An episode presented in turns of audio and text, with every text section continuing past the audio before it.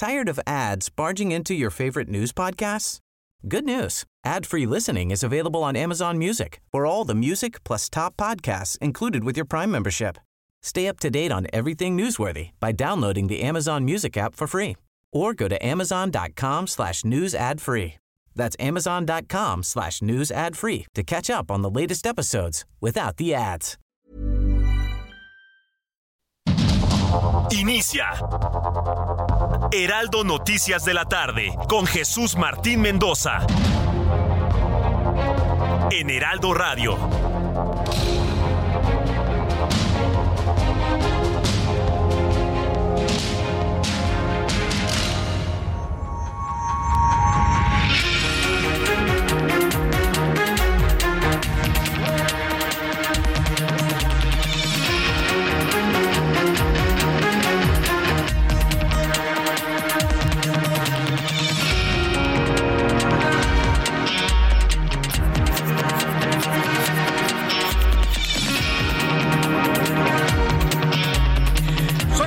La tarde en punto tiempo del centro de México. Bienvenidos, muy buenas tardes. Me da mucho gusto saludar a través de los micrófonos del Heraldo Radio en México y en los Estados Unidos.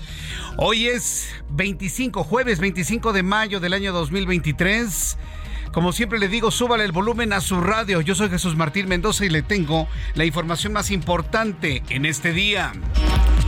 Para empezar este resumen, los cuatro asuntos centrales del día de hoy, de acuerdo con cifras proporcionadas por el Instituto Nacional de Estadística y Geografía, el Secretariado Ejecutivo del Sistema Nacional de Seguridad Pública y el reporte diario de la Secretaría de Seguridad y Protección Ciudadana, el sexenio de Andrés Manuel López Obrador se ha convertido en el más violento de toda la historia. Que no me venga el mañana en la mañanera, va a salir ahí con sus columnitas ahí. Ay, miren cómo va bajando. Olvídese de eso. Olvídese de esas manipulaciones. Olvídese de esos manejos perversos. Si usted suma todos los muertos en lo que lleva de administración, esta ha sido la más violenta, dura, difícil en toda la historia de nuestro amolado México. ¿Sí? Y eso no lo digo yo por un asunto ideológico, ¿no? O por una filia o una fobia. Le estoy transmitiendo lo que ha dado a conocer el INEGI. Después de esto va a querer desaparecerlo, ¿eh? El secretario ejecutivo del Sistema Nacional de Seguridad Pública. Después de esto, también va a anunciar que lo quiere desaparecer. Y el reporte diario de la Secretaría de Seguridad y Protección Ciudadana. Después de esto, les va a tapar la boca, va a ver. El sexenio más violento ha sido este. Y lo dicen estas instancias, no nosotros. Pero como se convierte en noticia principal, he decidido que esta sea la primera que usted conozca. Así que desde diciembre del 2018 hasta el 24 de mayo de 2023, ayer, ¿sabe cuántos muertos ha habido en México? ¿Cuántos asesinatos dolosos? 156 mil. 136 asesinatos en México. Es una cifra vergonzosa, es una cifra de miedo, es la clara muestra de que la actual administración, no solamente el presidente, sino él y su equipo, no pueden o no han podido o lo peor, o no quieren poder. Así que bueno, pues yo le invito para que me dé sus comentarios de este dato que se convierte en noticia principal el día de hoy a través de Twitter arroba Jesús Martín. Y tras asegurar de que, que se fue de su gobierno sin despedirse, fíjese esto. A ver, señores, y esto va para los, los y las, a mí no me gusta decir eso porque es tan tonto, pero en fin, para todos los secretarios de Estado, esos que están barbeando al presidente, para esos gobernadores que son unos barberos del presidente. Ahí les va esta nota. ¿eh? Tras asegurar que se fue de su gobierno sin despedirse, el presidente mexicano afirmó que no tiene relación con el candidato del Partido del Trabajo, Ricardo Mejía Verdeja, a quien le pidió que no use su nombre en sus actos de campaña, lo que calificó un acto de deshonestidad. Fíjense nada más cómo le paga López Obrador a un hombre que invirtió tiempo, dinero, vida, imagen, credibilidad, porque nadie le creía los números de, de, de, delincuencia a la baja que todas las mañanas presentaba Ricardo Mejía Verdeja. Fíjese nada más cómo le pagó. Esta nota es para todos los cercanos de López Obrador, ¿eh? para que vean. si se enoja con ustedes, así les va a pagar.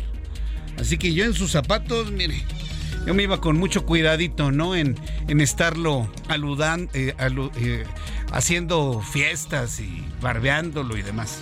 Yo me iría con cuidado. Vean esto, ¿eh? Cómo López Obrador le está pagando a un hombre que lo entregó todo por la cuarta transformación. Todo. Vida, carrera, política, todo. Y mire cómo le está pagando. Le prohibió mencionar siquiera su nombre a Ricardo Mejía Verdeja. Vaya noticia. Y esto ya descendiendo los temas políticos y de campaña para la elección de gobernador, tanto en Coahuila como en el Estado de México. Este jueves el Congreso de Perú, otra más, ¿eh? El Congreso, ya no un partido, ya no una organización, ya no una Secretaría de Estado. Todo el Congreso peruano declaró persona non grata al presidente mexicano Andrés Manuel López Obrador por sus repetidas declaraciones sobre asuntos internos de Perú, así como la negativa de transferir al país andino la presidencia de la Alianza del Pacífico pro tempore. Más adelante le voy a tener detalles de ello. Y el diputado federal de Morena, Manuel Robles Gómez, presentó una iniciativa de reforma constitucional para que los ministros de la Suprema Corte de Justicia de la Nación, magistrados y jueces, sean elegidos por voto popular para que, según él, el nuevo sistema judicial, según él, haga una nueva constitución humanista y se obradorice. ¿Sabe lo que significa que el sistema judicial se obradorice? Que se ha sido, yo creo que una de las declaraciones más desafortunadas, por no decir la más ándel eso, que empieza con P. La declaración más ándel, grítelo. La declaración más desafortunada que ha tenido un seguidor de López Obrador. Obradorizar la justicia. Eso significa hacer una Suprema Corte de Justicia a modo, ya ni siquiera del presidente de la República, a modo de un hombre como López Obrador. ¿Qué le, parece esta declaración? Ha sido descalificada inclusive por los mismos integrantes del Movimiento de Regeneración Nacional. Son los cuatro temas, como verán. Intenso nuestro jueves de noticias, ya para cerrar nuestro día. Y claro, hay más información en resumen con Giovanna Torres Martínez. La Junta de Coordinación Política del Senado de la República impugnó la resolución de una jueza en la que se ordenaba a la Cámara Alta convocar un periodo extraordinario para la designación de uno de los tres comisionados del Instituto Nacional de Transparencia, Acceso a la Información y Protección de Datos Personales que falta para sesionar. La Fiscalía General de la República confirmó la detención y la vinculación a proceso contra Luis N. por la explotación ilícita de la mina El Pinabete, donde murieron 10 trabajadores mineros tras un derrumbe en agosto del 2022 en la comunidad de Agujita en la región carbonífera de Coahuila.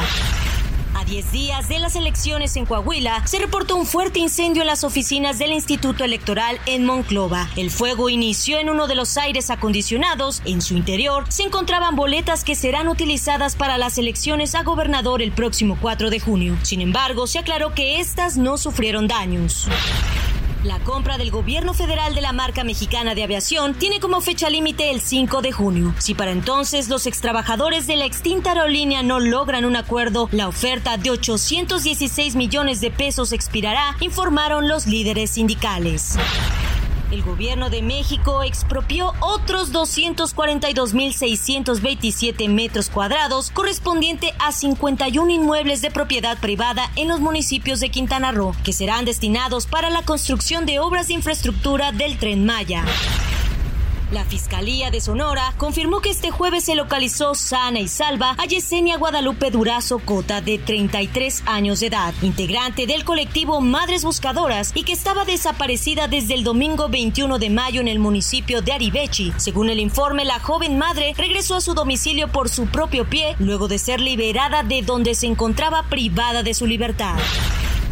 La mañana de este jueves se registró una explosión por acumulación de gas en un local de birria ubicado en el centro de Toluca que dejó como saldo a varias personas lesionadas, entre ellos una mujer y una menor de edad.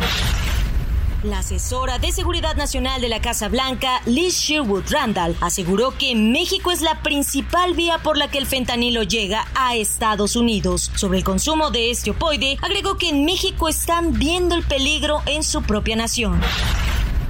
La jefa de gobierno de la Ciudad de México, Claudia Sheinbaum Pardo, aseguró este jueves que aceptará el resultado de las encuestas de Morena con las que se elegirá al candidato para las elecciones presidenciales y que no traicionará al partido como lo hizo Ricardo Mejía en Coahuila. El titular de la Secretaría de Seguridad Ciudadana, Omar García Harfush, informó que fueron detenidos nueve sujetos que integraban dos células delictivas que se vinculan a la Unión Tepito, una de las cuales estaría relacionada con el secuestro y feminicidio de una joven de 19 años. Muchas gracias, Giovanna, por la información importante de este 25 de mayo de 2023, por cierto. Hoy quiero enviar un caluroso saludo a a una persona que políticamente se ha vuelto pues, muy, muy destacada en la Ciudad de México, por todas las razones que usted quiera, ¿eh? por todas las razones, pero más allá de ser una mujer política, pues es una mujer que siempre ha buscado el hacer bien las cosas. Y que en ese hacer bien las cosas, y lo entendemos quienes tenemos esa energía de hacer bien las cosas, pues luego se convierte en centro de la noticia, ¿no? Así que vaya un saludo, un abrazo muy afectuoso para la alcaldesa Sandra Cuevas en la alcaldía Cuauhtémoc. Hoy es su cumpleaños. Hoy es el cumpleaños de Sandra Cuevas y evidentemente pues la están festejando, le están dando abrazos y bueno, pues vaya desde aquí un saludo sincero de felicitación de cumpleaños para la alcaldesa en Cuauhtémoc, Sandra Cuevas. Bien, cuando son las 6 de la tarde con 11 minutos hora del centro de la República Mexicana y a todos los que cumplen años también el día de hoy, pues vamos a revisar la información importante de este día. Con 65 votos a favor y 40 en contra, así como dos abstenciones, la noticia surge desde Perú. Ahora sí es un asunto constitucional ya no nada más es una declaración de una persona o de un partido o de una Secretaría de Estado en Perú, no, ya es un asunto de Congreso, por lo tanto, ya establecido de manera oficial en Perú, se ha declarado al presidente de México, al presidente, y, voy más allá, ¿eh? ni siquiera la investidura presidencial de México, ¿eh? a Andrés Manuel López Obrador como persona non grata. Sí que quede claro, ¿eh? esto no es para México, esto no es para el gobierno, vaya, ni siquiera para la investidura presidencial. Se ha declarado persona non grata a la persona que ostenta la investidura presidencial en México, Andrés Manuel López Obrador. Al sustentar la moción, la parlamentaria conservadora María del Carmen Alba, usted la conoce, Hemos platicado con ella muchas veces, buena amiga de nuestros programas de noticias en radio y en televisión. Mari Carmen Alba, integrante del partido Acción Popular en Perú, señaló que las declaraciones del presidente mexicano constituyen una violación de principio de no intervención, de no injerencia en asuntos internos de otros países. Esto fue lo que dijo la congresista Mari Carmen Alba.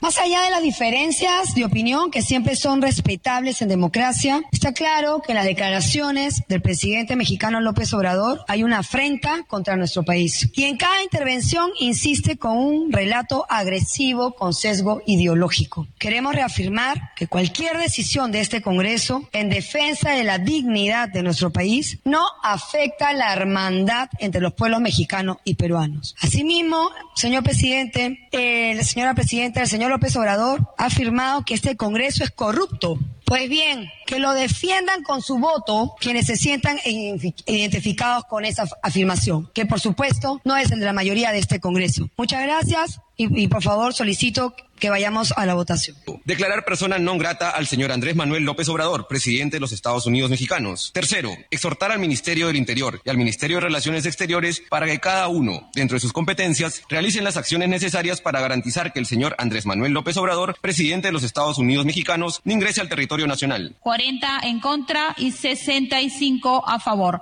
Ha sido aprobada la orden del, en la moción de orden del día 6513. Fíjese nada más. ¿Qué necesidad hay de eso? ¿Qué necesidad hay de eso?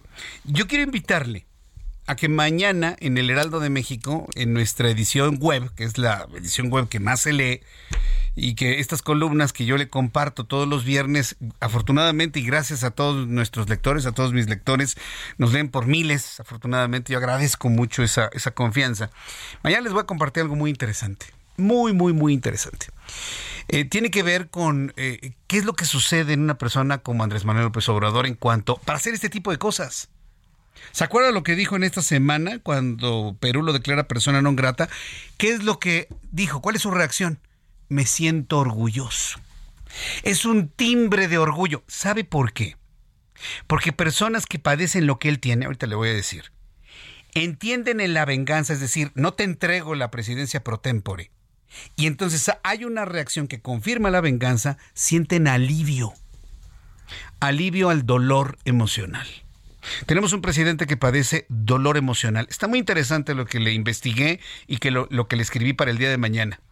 Eso del dolor emocional y el ciclo dolor, o sea, agresión, dolor, respuesta agresiva, búsqueda de placer a través del alivio, a través de la venganza, todo este ciclo es lo que estamos observando en el presidente mexicano. Está con mucho dolor en su alma, con mucho dolor en su corazón, que lo han insultado, lo han denigrado. Hoy en la mañana, hoy en la mañana fue algo verdaderamente insólito. A mí me sorprendió. Tuvo que rescatar cuando se le decía que era un peligro para México en tiempos de Vicente Fox, ¿se acuerda? Pero no solo eso, sino que recordó uno de los peores insultos que se le han dicho a una persona, comparándolo con la marca de una, una marca de alimentos para gatos. Yo jamás creí que el propio presidente fuera a verbalizar ese gran insulto y lo único que demostró es que le duele, que todavía trae el dolor emocional de esos insultos. Y esa es la razón por la cual actúa como actúa. Está muy interesante. Hay algunas investigaciones de la Universidad de Kentucky que me gustaría que usted leyera. Mañana se llama Sufre dolor emocional, así se llama la columna del día de mañana. Está un poco amplia, es más amplia de lo que normalmente le escribo, pero me parece que abona para tratar de entender, no justificar, pero sí tratar de entender el por qué hay este tipo de reacciones. Mañana el presidente va a decir que lo del Congreso le da mucho orgullo, porque siente alivio. No les di la presidencia, con eso me vengo y con eso siento alivio. Y eso no es una condición nada más de él. ¿eh? Muchos mexicanos padecemos eso. Y me incluyo para que me digan que para que luego no me digan que no me incluyo. Muchos mexicanos. Y sintonizar con ese tipo de cosas es lo que hoy tiene precisamente estos niveles de aprobación y de apoyo a un presidente que hace esto. Bueno, una persona, pues. Yo le invito para que lo lea. Me parece que es algo que abona para tratar de entender y que lo entiendan quienes vienen a gobernar este país, porque es la condición que vamos a tener a lo largo de los siguientes años. Bueno, pasando a otro asunto, la Comisión de Búsqueda de Personas Desaparecidas de Jalisco, fíjese, hoy una de las noticias principales es que la violencia, lejos de ir disminuyendo, está incrementándose. Y ya se establecieron niveles de violencia y de asesinatos de personas los más altos de toda la historia en el país. Y esto no es para alegrarse, por el contrario, es para preocuparse. Y los fenómenos de violencia y de crimen lamentablemente se siguen conociendo. La Comisión de Búsqueda de Personas Desaparecidas de Jalisco confirmó la desaparición de cinco personas que trabajaban en un centro de atención telefónica del municipio de Zapopan cuya desaparición ocurrió el pasado lunes 22 de mayo cuando se dirigían a su centro de trabajo. Atención amigos, se nos escuchan en Guadalajara, Jalisco y alrededores a través del 100.3 de FM. Voy a entrar en comunicación con Mayeli Mariscal, nuestra corresponsal en Guadalajara. Adelante Mayeli, gusto en saludarte. Muy buenas tardes. Hola, ¿qué tal? Muy buenas tardes. Buenas tardes también a todo el auditorio. El pasado 24 de mayo, la Fiscalía Especial en Personas Desaparecidas, en coordinación con peritos del Instituto Jalisciense de Ciencias Forenses, realizaron un cateo en la finca en donde fueron vistos por última vez estos jóvenes que desaparecieron en Zapopan el pasado 22 de mayo. Se trata de Abigail y Carlos David Valladolid Hernández, de 27 y 23 años respectivamente, Benjamín García Cuevas, de 31 años, y Arturo Robles Corona, amigos del par de hermanos, y desaparecieron después de presentarse a trabajar en este call center que se ubica en la colonia, o se ubicaba en la colonia Jardines Vallarta, en el municipio de Zapopan. De acuerdo con esta fiscalía, en la casa cateada se obtuvieron diversos indicios y que ya fueron integrados a la carpeta de investigación.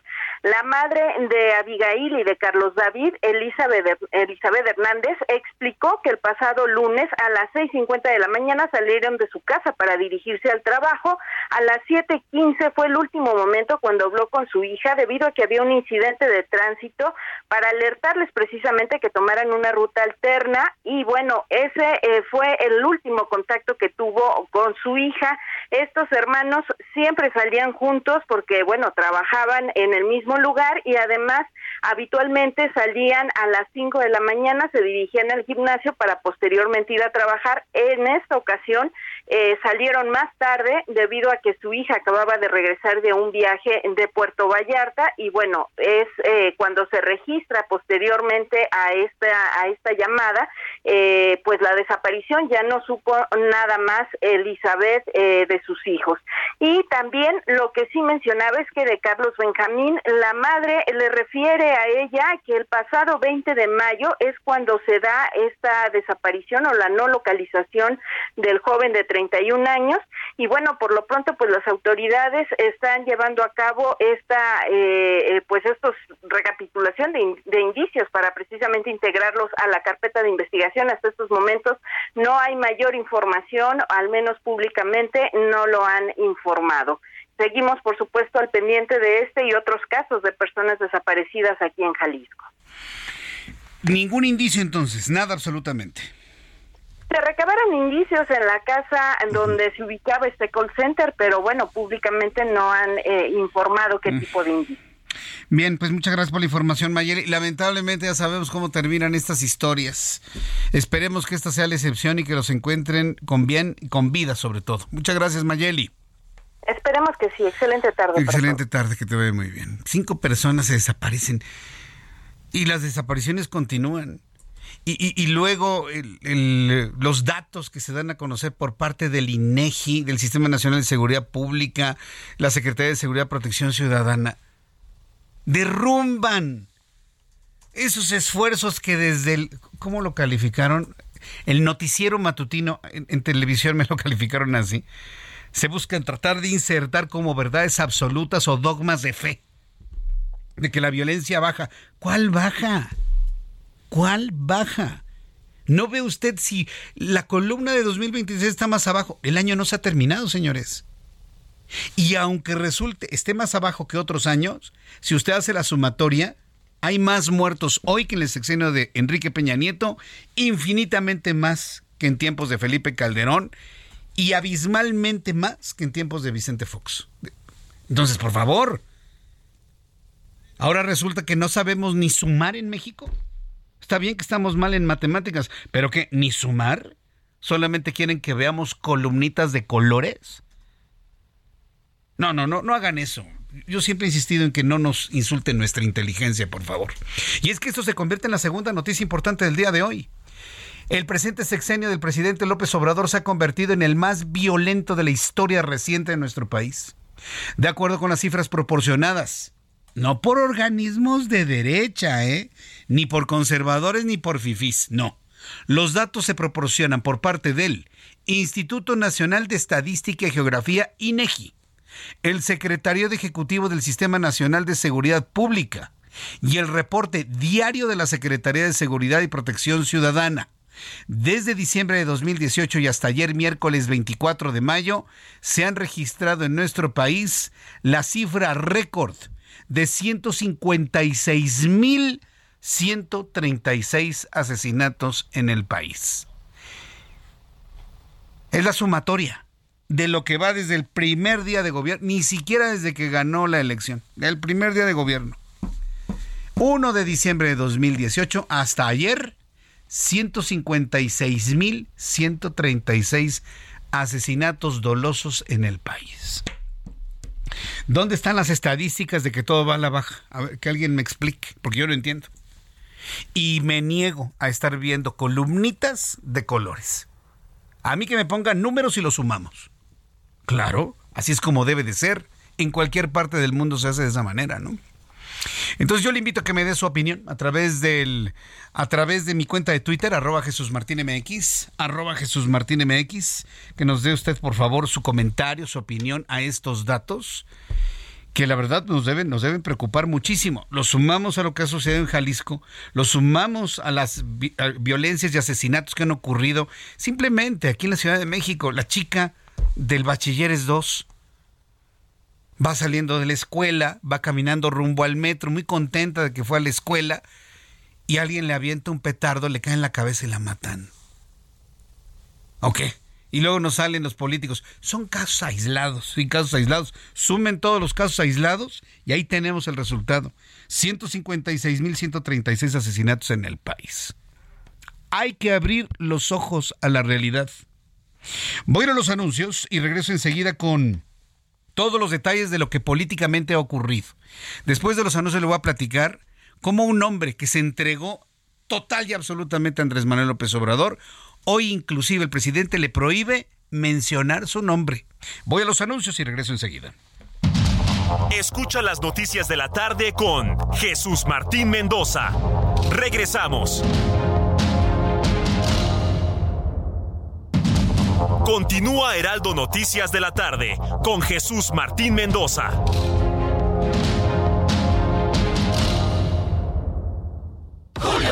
Aceite vegetal precisísimo 870 mililitros a 39 pesos o 2 por solo 70 pesos. Julio regalado solo en Soriana. A mayo 31. Consulta restricciones en soriana.com. Ven a Puebla y visita el Museo Internacional del Barroco Inmersivo para descubrir la exposición temporal Salón Poblano. Conoce las piezas dedicadas a altos clérigos, escenas bíblicas, retratos y paisajes que muestran la gran riqueza artística de Puebla. Disfrútala hasta el 18 de junio. Entrada libre. La cultura es para todos. Puebla acelera. Arroz extra precisísimo 900 gramos a 16.90 o 2 por solo 29 pesos. Julio regalado solo en Soriana. A mayo 31. Consulta restricciones en soriana.com. CAT promedio de 31.1% sin IVA. Vigencia del 3 al 31 de mayo. Detalles en ram.com.mx. Aprovecha el mes del trabajo RAM con las mejores promociones del año para estrenar una RAM 4000. La única pick-up doble cabina que carga con más trabajo. Llévatela con tasa desde 9.75%. RAM. A todo con todo. Smart TV JBC de 50 pulgadas a solo 5,490. Julio regalado solo en Soriana. A mayo 31. Consulta restricciones en soriana.com.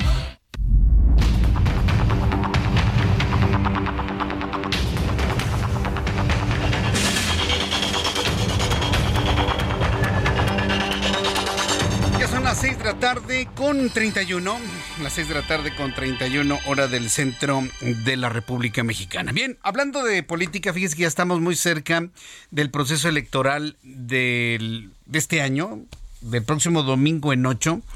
Hay elecciones para gobernador en Coahuila y en el Estado de México. En ambos casos, yo sí le quiero decir a nuestros amigos que nos escuchan en el Estado de México y en Coahuila, y esto no me lo impide pues ningún precepto electoral, decirle que vaya usted a votar. Por quien quiera votar, pero vaya. He estado escuchando los anuncios políticos de diversos candidatos de ambas entidades y muchos de ellos, en especial el de una candidata, van encaminados a que usted no vaya a votar dando por hecho que las cosas ya están pactadas, organizadas, cedidas, que ya no hay vuelta de hoja. No, señores. Vaya usted a votar el 4 de junio por quien quiera. Pero vaya usted a votar, por favor. Esto es importantísimo. Otros países tienen niveles de participación que alcanzan el 80% de sus padrones electorales. Aquí, si bien nos va, participa el 50%. La mitad de cada 10, 5, porque los demás, ay, no me gusta la política. Ay, es una mentira. Ah, ya está negociada. Y todo es una enorme flojera. Perdónme que se lo diga así. Buscan cualquier justificación para quedarse o viendo el fútbol, o levantándose tarde, o, simplemente no querer ir. ¿Sí? Yo sí le voy a pedir a usted que vaya a votar por quien quiera, pero que vaya a votar. Que por primera vez en la vida demuestren los habitantes del Estado de México que se pueden alcanzar niveles del 70, 80, 90%. ¿Por qué es importante ir a votar? Porque los que no quieren fraude, los morenistas que dicen que van a hacer fraude, las cúpulas y los potentados, y los de la alianza opositora que no quieren que haga fraude morena, como ya me mandaron un video por ahí, de que están entregando, según esto, boletas marcadas, Es un fake, es imposible porque las boletas vienen foliadas. Pero bueno, como sea. Si no quieren fraudes de ambos lados, la única forma de evitar una acción de fraude es que todo el mundo vaya a votar, que no se queden en su casa. Si no, porque si, no convocamos a un voto masivo, de sea por quien sea, las dudas sobre fraudes nos van a tener, mire, muy ocupados durante las siguientes semanas. Entonces, ¿quiere evitar sospechas de fraude? Salga a votar. ¿Quiere que su candidato gane? Salga a votar. Es que ya va a ganar, no importa. Salga y vaya y vote y asegúrese de ello. ¿Qué es que ya va a ganar Alejandra del Moral Jesús Martín? Ah, bueno, salga y vote y asegúrese que eso que está pensando va a suceder. No, es que ya ganó Delfina. Pues salga y vote y asegúrese que eso suceda. Ayúdeme a pasar la voz, por favor. Que sean los medios de comunicación los principales promotores de la participación ciudadana en el voto. Y que miren, no le estoy diciendo vote usted por alguien, vote por quien quiera, pero vaya y hágalo, por favor. Creo que eso es lo más difícil. Más difícil que convencer a alguien por, de votar en uno u otro sentido, lo más complicado es dese un tiempecito y salga a votar, por favor. Las condiciones electorales quedaron iguales, así que habrá casillas. La casilla que le corresponde está por lo muy lejos a dos cuadras de su casa. Cuadra y media. No hay pierde, ¿eh? No hay pierde. Entonces, una invitación. ¿Por qué hago este preámbulo? Porque la contienda electoral ya va eh, de salida, está ya descendiendo, empiezan ya los cierres de campaña. Y ya en este marco, sorprendió muchísimo cómo el presidente de la República, Andrés Manuel López Obrador, hoy le prohibió a un hombre otrora entregado a él que siquiera mencione su nombre. El presidente, y esto va, insisto, para quienes están muy cercanos a López Obrador, secretarios, secretarias de Estado, que van y, y lo adulan y ay, no sé qué. Al más mínimo error les voltea bandera, ¿eh? Sea quien sea, no importa quién sea. Entonces, tomen nota de esto, ¿eh? evalúenlo. Hoy el presidente López Obrador le exigió a Ricardo Mejía Verdeja, candidato del Partido de Trabajo a la gubernatura de Coahuila, que ni se atreva a mencionar su nombre en las campañas electorales. Dice que es algo deshonesto, que él no lo ha autorizado, que él se fue de su gobierno hasta sin despedirse. Fíjese. No, no, no, no, pues yo se lo he dicho, hombre. Quienes escuchan este programa de noticias, esto se los he dicho desde que era jefe de gobierno, hombre. ¿Por qué se asombran tanto? En respuesta, Ricardo Mejía Verdeja dijo a través de un video que no ha mencionado al presidente en su campaña y que siempre le tendrá respeto y gratitud. O sea, no entiende Ricardo Mejía Verdeja que con él no hay que confiarse. Vamos a escuchar todo este diferendo, este choque de trenes, de qué manera un candidato sigue buscando la forma de usar su imagen para tener una ventaja electoral y todos los detalles con Ángel Arellano Peralta. Y lo va a explicar eh, Ricardo Mejía, como lo hace todos los jueves. Aprovecho para agradecerle a Ricardo por su trabajo, es de los mejores servidores públicos.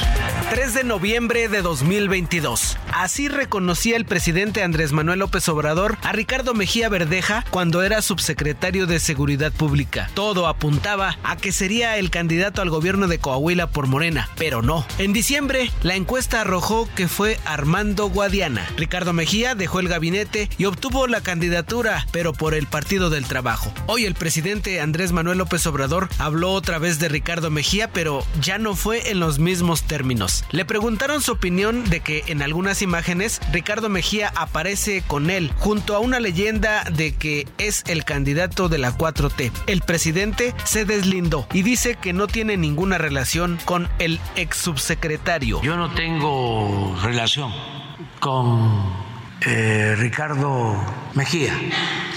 Aquí estaba con nosotros y eh, se fue sin decir adiós. Este, y no quiero que se use mi nombre, porque yo no tengo relación con él. Así de claro. Este, se me hace un acto de deshonestidad el estar utilizando mi nombre para una campaña. Ricardo Mejía, candidato del Partido del Trabajo, rechazó los señalamientos que afirman que su equipo de campaña haya utilizado el nombre y la imagen del presidente. La aclaración la hizo a través de sus redes sociales. Yo quiero reiterar mi, mi respeto gratitud y reconocimiento al presidente de la República. Él es el presidente de todos los mexicanos, la cabeza de las instituciones nacionales y siempre habrá mi respeto y mi más alta consideración. Solamente quiero aclarar que en mi propaganda de campaña, en mis espectaculares, en mis volantes, eh, no he utilizado el nombre de él ni la imagen de él. Seguramente en otro momento hubo fotografías donde aparecemos juntos que andan circulando, pero en la campaña electoral no he usado. Reportó para las noticias de la tarde Ángel Arellano Peralta. Sí, pero a ver, Ricardo Mejía Verdeja, usted debe reconocer que a lo mejor no ha utilizado, no ha hecho un espectacular, ni, ni ha pintado un camión, ni ha publicado, impreso un tríptico con la imagen del presidente y él. Pues estoy de acuerdo. Pero de que lo ha mencionado en entrevistas, de que lo ha mencionado en declaraciones banqueteras, de que lo ha mencionado en chacaleos. Ah, claro que lo ha mencionado, por supuesto. Ha dicho en más de una ocasión que él trae todo el, el, que la transformación del presidente López Obrador. Sí lo ha dicho, claro. Por principios de cuenta tiene usted primero que reconocer las cosas. Y en segundo lugar, aceptar que el presidente le está diciendo contigo ni a la esquina. Y la reacción, a propósito de lo que le platicaba al principio del programa, se fundamenta a través del dolor. ¿Se dio cuenta? ¿Qué fue lo que dijo el presidente mexicano? Se fue sin despedirse. ¿Sabe qué? En el fondo eso le provoca dolor. Que alguien tan cercano, alguien a quien le había confiado pues la información de la seguridad y con quien estaba todas las mañanas al menos en todos los gabinetes de seguridad se haya ido sin despedirse. Eso le genera a la persona señalada dolor emocional. ¿Se da cuenta? Va a haber quien me diga, ay Jesús Martín, pues todo le provoca dolor. Sí, efectivamente, todo le provoca dolor y lo que está buscando es aliviarlo. ¿Cómo? Pues con las acciones y decisiones que ya conocemos. Esta respuesta que le dio a Ricardo Mejía le provoca alivio. No seas deshonesto, no uses mi nombre. Y ya con eso se desquitó. Es un fenómeno interesantísimo el poder analizar desde esta óptica. Porque, insisto, sin justificar podemos entender las razones del por qué se dan estos choques. Hasta con gente que fueron sus amigos. Hasta con personas que fueron sus amigos. Son las 6 de la tarde con 41 minutos hora del centro de la República Mexicana. Y esto lo vamos a tener hacia adelante. Hay muchas personas que no nada más lo siguen, lo adoran, lo adulan, lo barbean. Y yo me pregunto si es verdaderamente auténtico. ¿Será verdaderamente auténtico? ¿O estos políticos solamente lo adulan a López Obrador por una conveniencia? ¿Qué conveniencia? Obtener dinero, obtener posiciones, que no les revele sus casitas y sus cuentas y patrimonios inconfesables e inexplicables. ¿Por qué lo adulan tanto? Hoy se dio un caso que verdaderamente raya en el ridículo. Y lo hizo el diputado federal de Morena, Manuel Alejandro Robles Gómez, un olímpicamente desconocido. Un olímpicamente desconocido. Pero hoy, popular y famoso por una declaración como esta que le voy a compartir. Presentó una iniciativa de reforma constitucional con el objetivo de que los ministros de la Suprema Corte de Justicia de la Nación, así como magistrados del circuito y jueces de distrito, sean elegidos por voto popular. Eso pues ya lo tenemos bien pensado, sabido, y es un ridículo y todos los mismos abogados lo han echado para atrás, ¿no? Pero lo, su declaración de que el objetivo es obradorizar al Poder Judicial fue lo que le ha ganado todo tipo de insultos, señalamientos y comentarios de todo tipo a través de las redes sociales y a través de los analistas formales de la política. Durante su intervención en la sesión de la Comisión Permanente, el morenista aseguró que el Poder Judicial es un poder al servicio de la delincuencia, dice. No, está usted mal. Y el día que usted haga una declaración incorrecta, ¿cómo se llama usted? Completamente desconocido, Manuel Alejandro Robles Gómez. El presidente le va a decir, ni te atrevas a mencionar mi nombre. Ah, pero ahí están ahí, haciéndole la barba, ¿no? Durante la intervención en la sesión de la Comisión Permanente, el morenista aseguró que el Poder Judicial es un poder al servicio de la delincuencia. No, se equivoca, está al servicio de la ciudadanía y defiende la Constitución. Que no obedece a la Constitución ni al pueblo de México, ¿cómo no? y que los ministros magistrados y jueces deben vivir en la justa medianía. Es otra cosa. Y advirtió que su partido no se conformará solo con una reforma profunda. ¿Quiere escuchar lo que dijo este señor? Sí, si quiere o no quiere. A ver, se lo voy a presentar con el objetivo de exhibir, de exhibir cómo estas personas, ah, no sé, le doran tanto la, la píldora al presidente por decirlo menos. Vamos a escucharlo llevar a un proceso de elección a ministros y ministras para que tengan que dar la cara al pueblo de México. Eso es lo que precisamente está implicando hoy el plan C y si no les gusta, iremos más allá. No vamos a, conformarnos con una reforma profunda al Poder Judicial. Haremos la constitución humanista que México requiere del siglo XXI. Vamos a obradorizar el Poder Judicial. Mire, si en la radio yo pudiese ponerle un sticker, le podría poner una de ternurita. ¿Sí o no? Hasta escucharlo me da, no sé, como, dolor, como penita ajena, ¿no? Yo creo que hasta el mismo presidente se ha de haber dibujado una sonrisa en el momento que lo escuchó. Mira este. Quiere quedar bien. Obradorizar al Poder Judicial. Obviamente eso no va a pasar. obviamente eso no va a pasar. Pero queda en, en el anecdotario. Queda en la anécdota obradorizar, es decir, poner al Poder Judicial a modo, ya ni siquiera del presidente de la República, a modo de una persona, que en este caso ya sabe cómo se llama ese apellido. Tras las críticas de la oposición a la iniciativa de obradorizar al Poder Judicial, el presidente mexicano justificó la iniciativa de su diputado al insistir nuevamente que está podrido y echado a perder y que la medicina para ello es que, según él, el pueblo sea el que elija a los jueces, magistrados y ministros, es decir, convertirlos en candidatos de partidos políticos. ¿Se da cuenta lo que está proponiendo el presidente mexicano? Esto fue lo que dijo. Yo sostengo que el Poder Judicial está podrido, echado a perder. A lo mejor hay excepciones y son honrosas excepciones, pero es eso, la excepción, no la regla general, porque es un poder que desde hace muchos años está sometido al poder económico y al poder político. Bien, pues esto fue lo que dijo el presidente de la República. ¿Cómo entender lo podrido del Poder Judicial? Pues porque simple y sencillamente los ministros de la Suprema Corte no le han aprobado toda la intencionalidad de violentar la Constitución. Eso es todo. Y para ¿y sabe cuál es el problema? Que personas que piensan como él, sienten como él, tienen el mismo dolor emocional que él, ya me lo va comprendiendo, ya me va entendiendo por dónde va el asunto, que son millones de mexicanos, pues el presidente tiene la razón. El Poder Judicial está podrido, sí. Porque por encima de la voluntad del pueblo, nada. Y la pregunta es, ¿ni la Constitución? Y la respuesta de muchos obradoristas, como este pobre hombre que escuchamos hace ratito, es sí, ni la Constitución está por encima de, la, de lo que diga el pueblo. ¿Quién es el pueblo? Pues López Obrador, hombre. Miren, son una serie de manejos tremendos que se están haciendo, pero no van a pasar.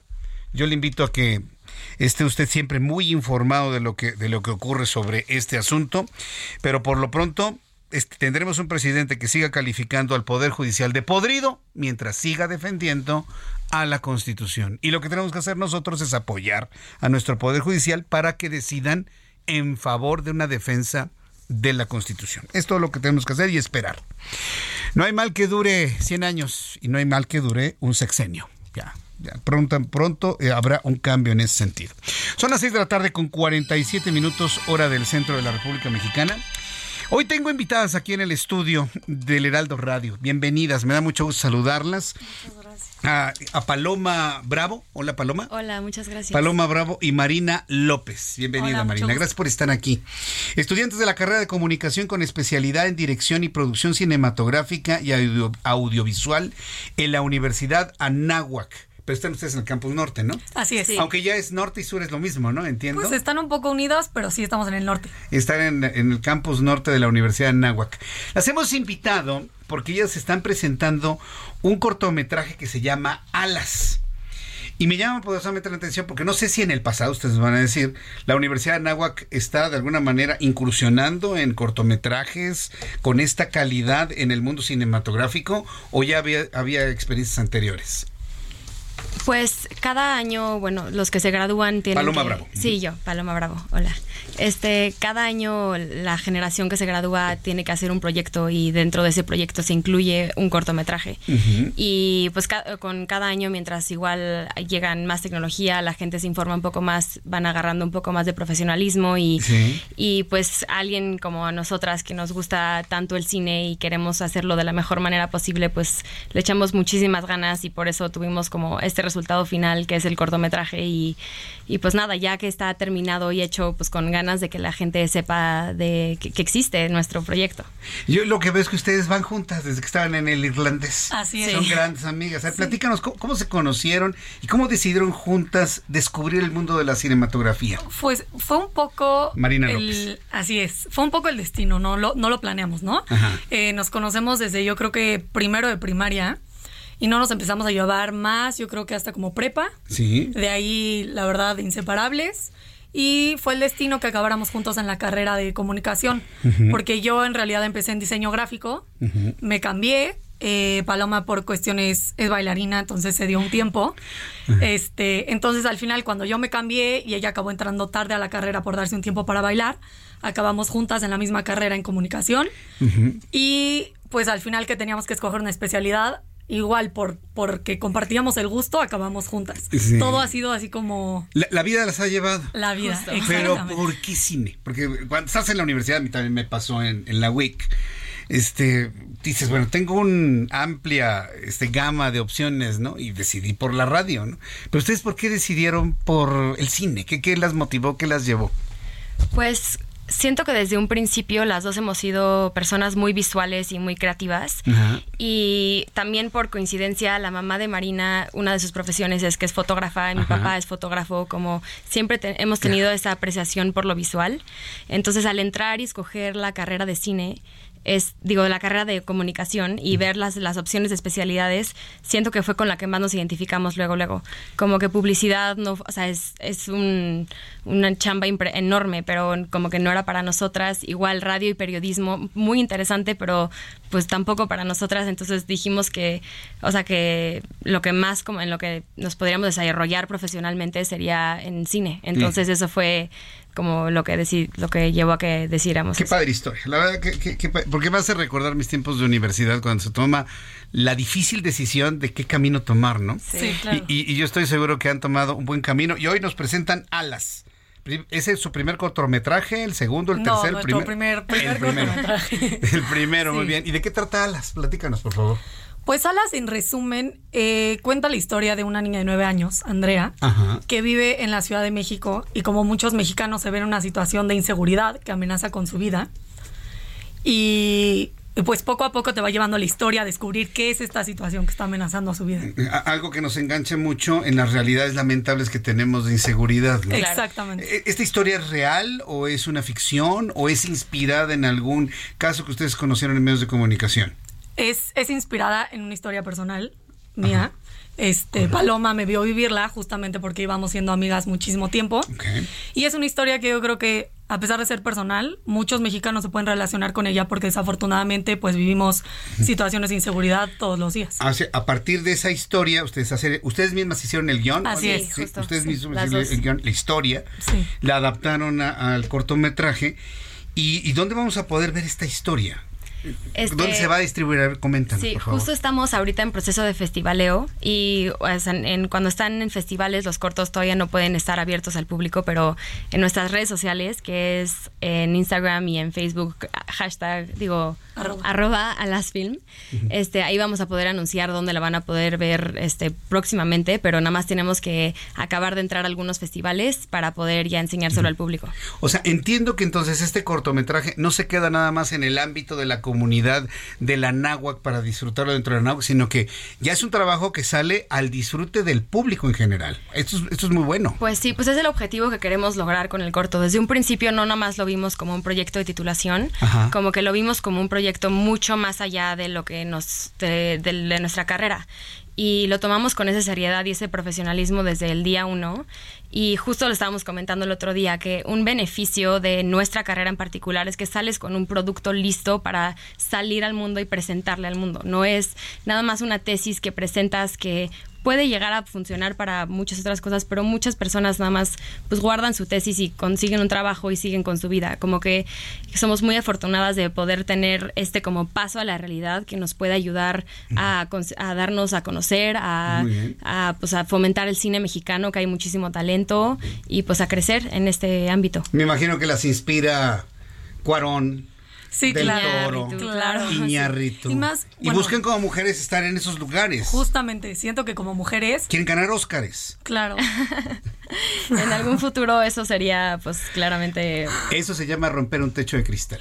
y yo de verdad deseo que ustedes que las estoy entrevistando hoy, Paloma Bravo y Marina López, en los siguientes años digan, estamos ganando este Oscar y la primera entrevista la hicimos en el Heraldo Radio en el año 2023. Sería algo muy significativo. Les deseo muchísimo éxito. Vamos a estar muy pendientes de Alas Films para saber en dónde, yo aquí comentaré en dónde podemos disfrutar de su cortometraje y les agradezco muchísimo que nos hayan visitado el día de hoy. No, al revés, gracias por la oportunidad y el espacio. Les deseo muchísimo éxito. Muchas gracias. Estuvieron con nosotros Paloma Bravo y Marina López presentando su cortometraje cortometraje Alas que próximamente podremos disfrutar. Voy a los anuncios y regreso enseguida. Escucha las noticias de la tarde con Jesús Martín Mendoza. Regresamos. Continúa Heraldo Noticias de la tarde con Jesús Martín Mendoza.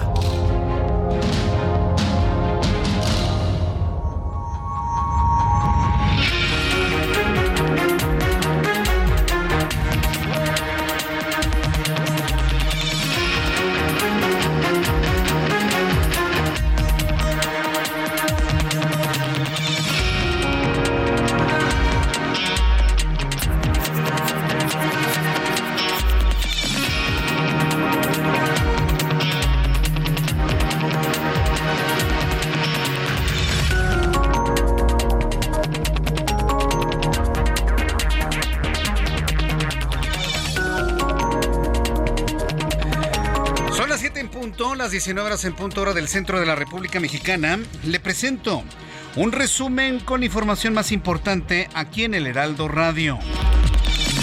Luego de que la senadora del PAN, Lili Telles, llamó a su compañero diputado Santiago Krill a competir con piso parejo en el proceso interno del Blanquiazul para la definición de la candidatura presidencial 2024, él también, presidente de la Cámara de Diputados, le respondió asegurando que él es el primero en pedir precisamente el piso parejo.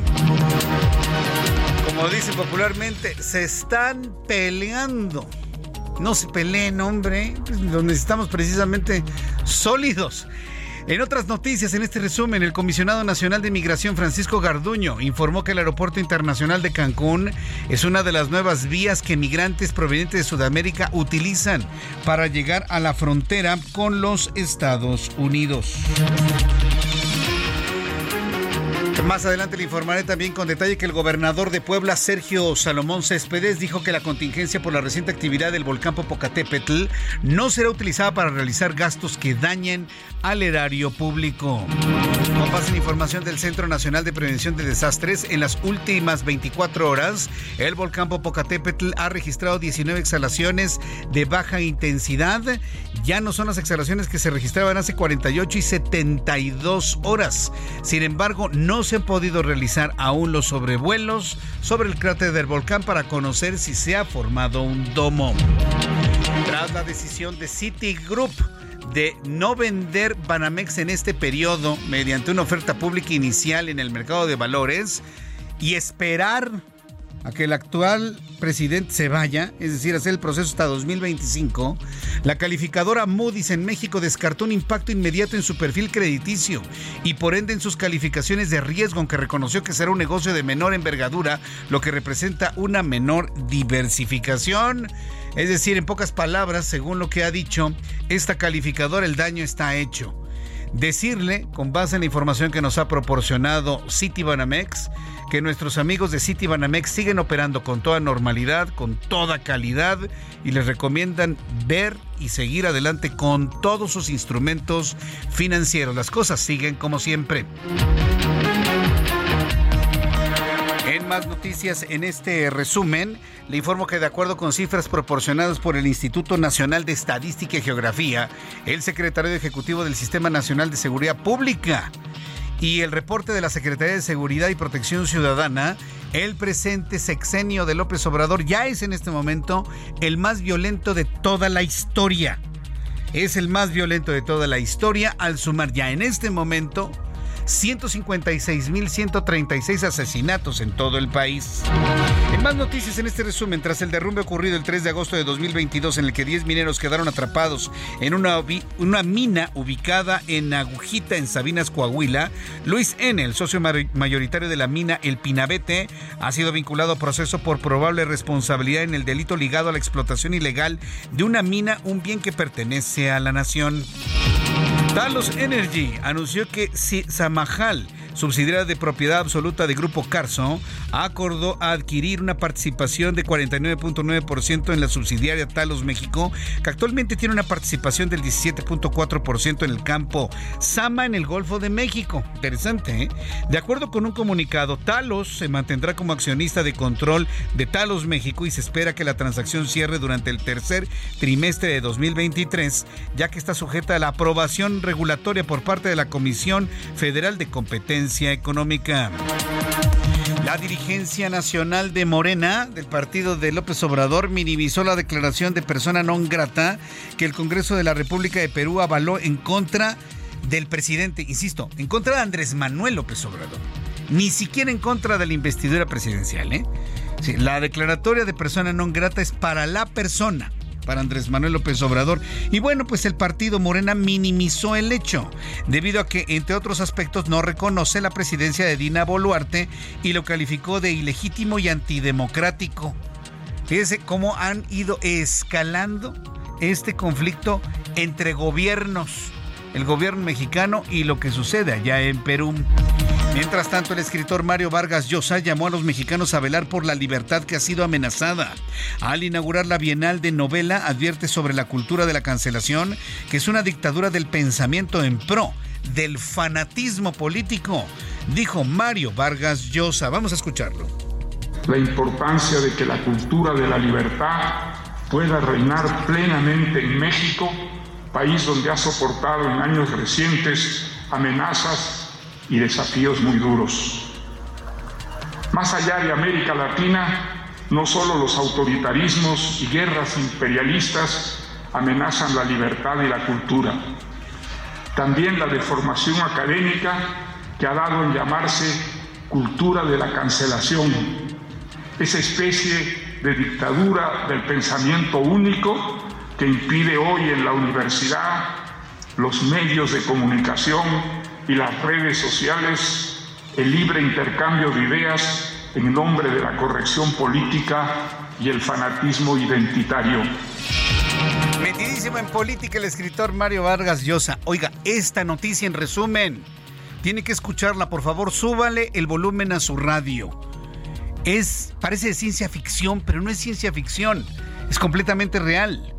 La empresa Neuralink del millonario Elon Musk está informando hoy jueves que ha sido autorizada por los reguladores estadounidenses para iniciar ensayos en seres humanos de sus implantes cerebrales. Ensayos en seres humanos de implantes cerebrales. Neuralink informó que la autorización de la Administración Estadounidense de Medicamentos y Alimentos, la FDA, para su primer estudio clínico en humanos es un primer paso importante para su tecnología que pretende que el cerebro interactúe directamente con ordenadores. Hemos llegado a la ciencia ficción de tener un chip electrónico en el cerebro que se conecta a una computadora, un teléfono celular y de esta manera pasar conocimiento, instrucciones del celular al cerebro, del cerebro al celular o a la computadora Inclusive se habla de que Neuralink podría, con los chips adecuados, hacer caminar nuevamente a las personas que no caminan, hacer ver a las personas que no ven, hacer escuchar a quienes no oyen. Estamos en la frontera, en el borde de algo completamente inimaginable, solamente visto en la ciencia ficción. Hoy la empresa de Elon Musk anuncia que empezará con estos ensayos en seres humanos. Y finalmente, haciendo una, actualización, en las últimas 24 horas no se ha reportado ninguna explosión en el volcán Popocatépetl. Está muy tranquilo de continuar la disminución en la actividad. En corto plazo se podrían retomar clases presenciales, declaró el gobernador en Puebla. Sin embargo, es importantísimo saber si hay un domo formado y si se está acumulando energía que pudiese provocar una gran explosión en las próximas horas. Son las noticias en resumen. Le invito para que siga con nosotros. Le saluda Jesús Martín Mendoza.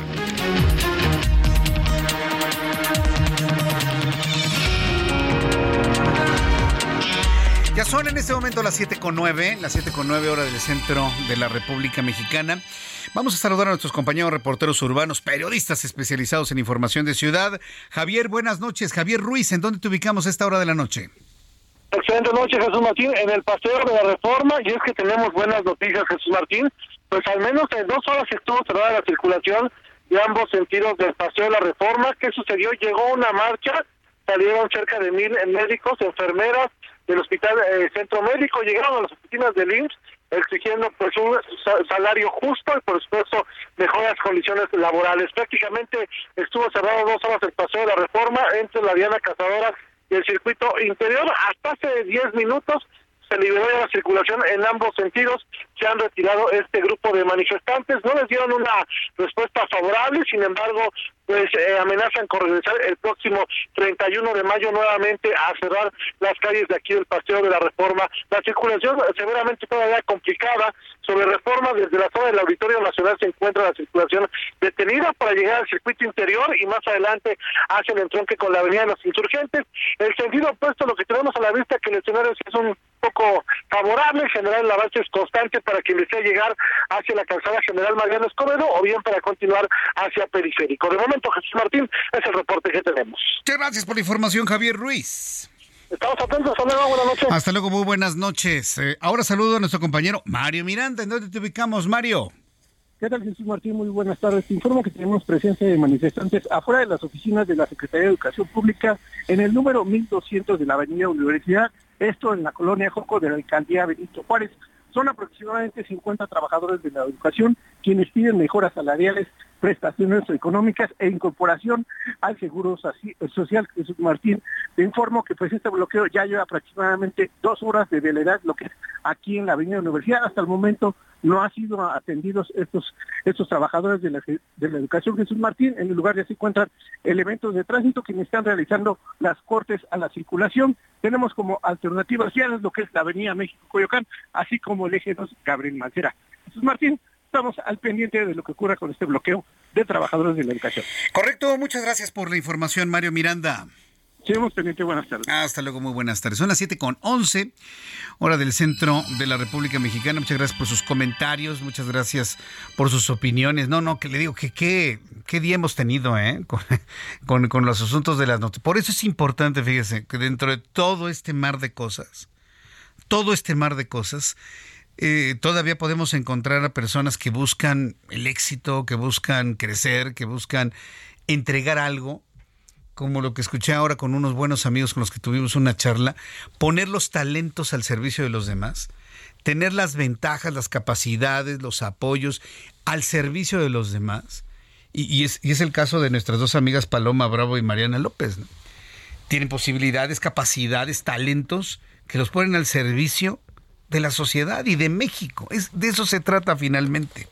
Por eso me gustó, mire, en medio de tantas noticias no tan gratas, en medio de noticias no tan gratas, pues poder compartir estas historias de verdadero éxito. Bien, pues eh, ya le había compartido precisamente todo lo que sucede en el ámbito político y sobre todo lo que se visualiza hacia adelante, hacia los procesos electorales. Pero lo que le había platicado es que mientras se sigan peleando entre los partidos, mientras se sigan generando estrategias para dividir, lo ocurrido con Alejandro Moreno, todos los señalamientos que tiene dentro del PRI, se lanza como candidato del PRI. Entiendo que es su propuesta y su opción que pone en la mesa para la alianza de partidos. El mismo Alejandro Moreno, en esa idea de poder matizar un poco los efectos que causó su propio anuncio, hoy anunció que será en el mes de septiembre cuando la alianza opositora entre el PAN, PRI, PRD y organizaciones sociales y civiles designen a un candidato. ¿De dónde va a surgir el candidato o candidata de toda esta alianza de partidos? ¿Del PRI, del PAN, del PRD? Hay que recordar que el PAN trae la idea de que ellos van a tener la altísima y delicadísima tarea de determinar quién va a ser. No necesariamente del PAN, sino de todas las opciones que hay en la mesa. Pero usted cree que van a ser una elección suficientemente sabia, importante, tomando en cuenta la trascendencia de esa decisión y el éxito que debe tener en la elección de 2024 si se están peleando adentro. ¿Eh? Si se están peleando adentro. a, mí esa es una, una, de las cosas que a mí en lo personal verdaderamente me preocupan, ¿sí? Que se estén, que se estén peleando y demás. ¿no? Pero bueno, al ratito le voy a platicar todo este asunto de lo que ha sucedido, por ejemplo, entre Lili Telles, Santiago Krill, lo que se han dicho y demás. Porque fíjese, en medio de todo esto, tenemos que resolver otros asuntos, como por ejemplo esta andanada que va en el sentido de elegir a los ministros de la Suprema Corte de Justicia por voto popular. Pero ¿qué es lo que habría que hacer para algo de eso? Pues abrimos un parlamento abierto, ¿no? Y para poder platicar sobre este tema, la elección de ministros, jueces, magistrados por elección popular, los parlamentos abiertos y hacia dónde nos va a llevar toda esta discusión, he invitado al Heraldo Radio a Roberto Madrazo abogado, político mexicano, ex candidato presidencial y buen amigo de nuestro programa de noticias. Mi querido Roberto Madrazo, bienvenido al Heraldo. ¿Cómo te encuentras, Roberto? Jesús Martín, muy bien, muchas gracias. Con el gusto de estar contigo y con tu audiencia.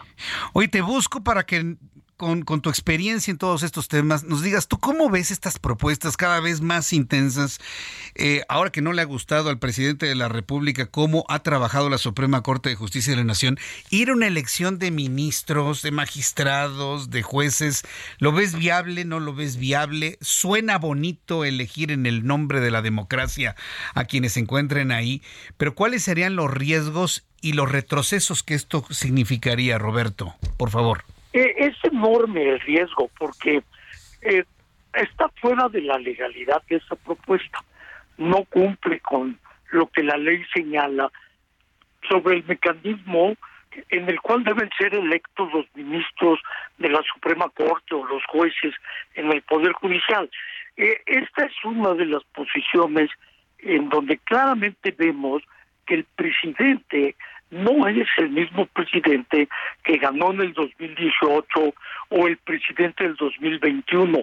Este es un presidente más radical, lo será cada día, se está quitando las máscaras con las que engañó a muchos de los electores que tenían razón en estar molestos en esos años por el enorme proceso de desigualdad que vivía el país, por la corrupción, por los abusos del poder, por los no buenos resultados del PAN o del PRI cuando eran gobierno, y todo eso lo usó él para ganar la elección.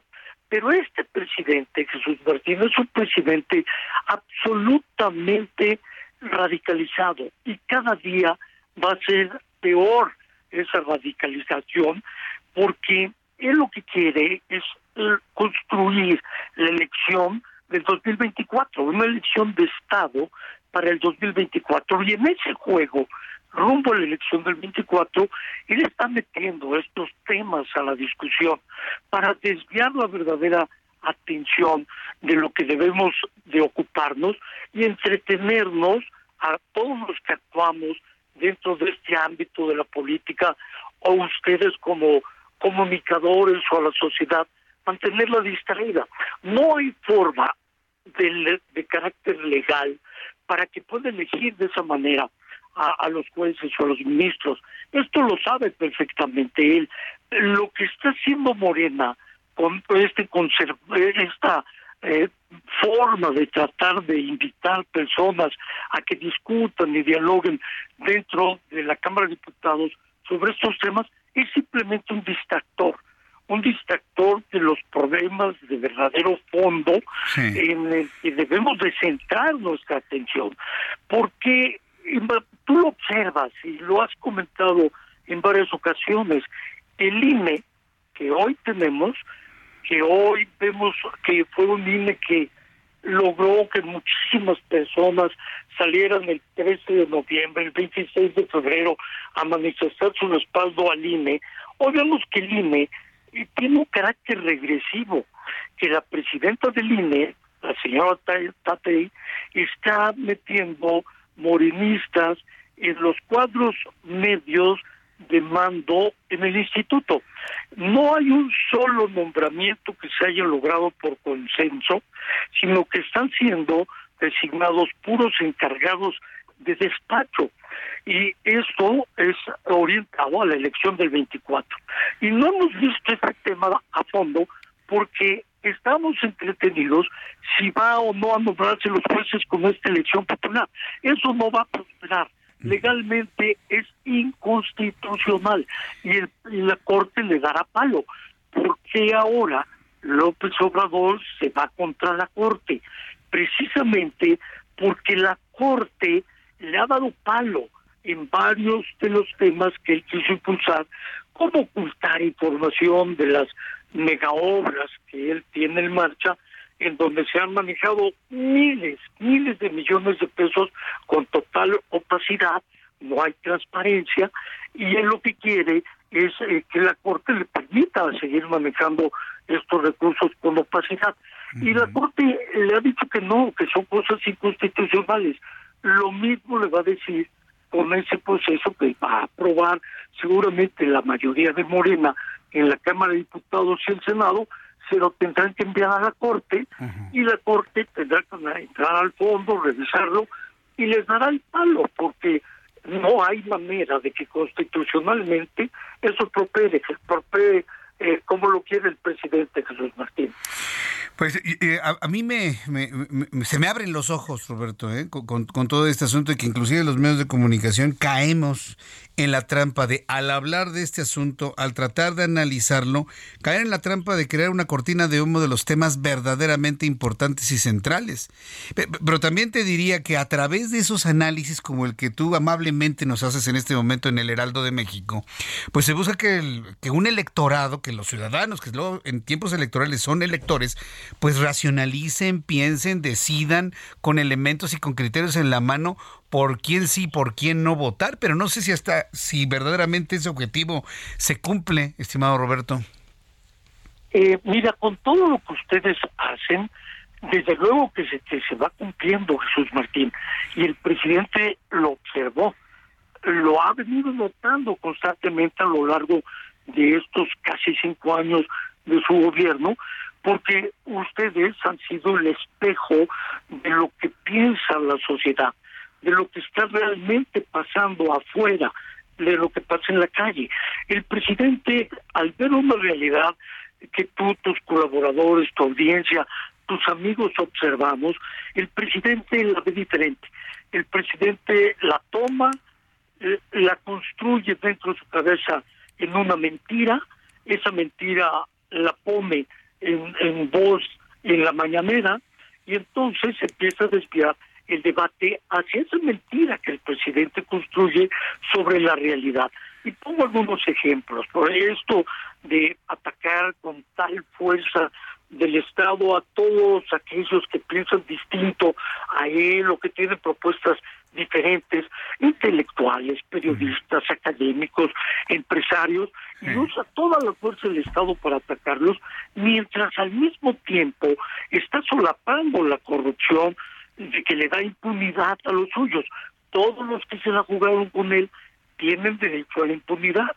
Su familia misma, sus hermanos Pío, Martín, su prima Felipa, su hijo Andy y los amigos del hijo que andan haciendo negocios, eh, su hijo José Ramón que vive en la casa de un empresario que trabaja para Pemex, las casas de Manuel Bartlett, el gran fraude de Ignacio Valle en Segalmex, eh, el general que tiene departamentos y que viaja con su familia.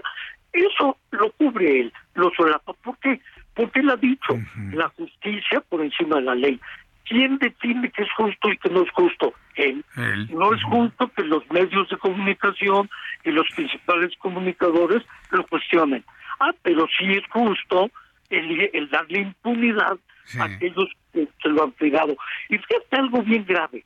Eh, está terminándose su sexenio, el tiempo ya se le acabó. Él lo sabe.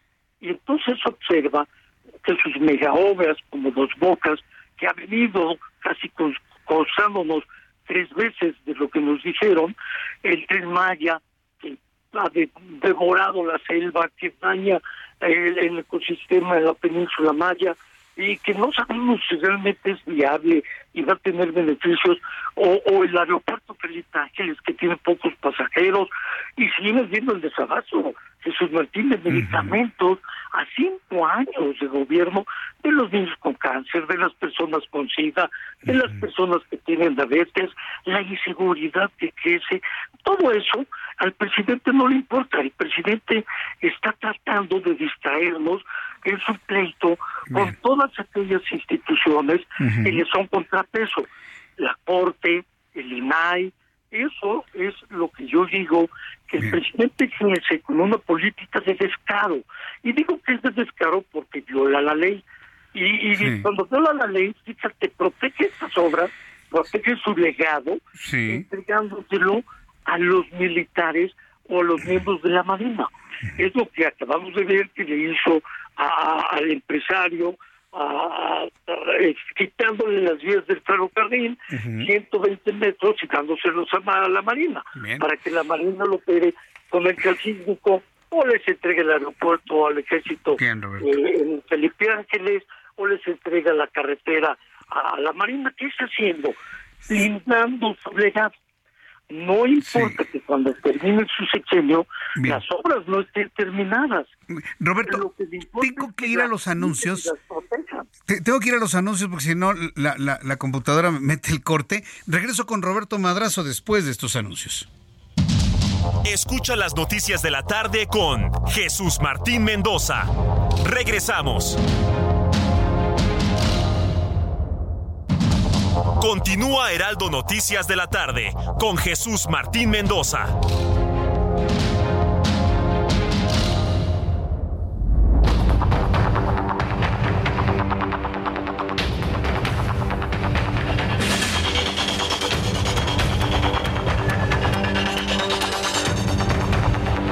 horas con 30 minutos hora del centro de la República Mexicana.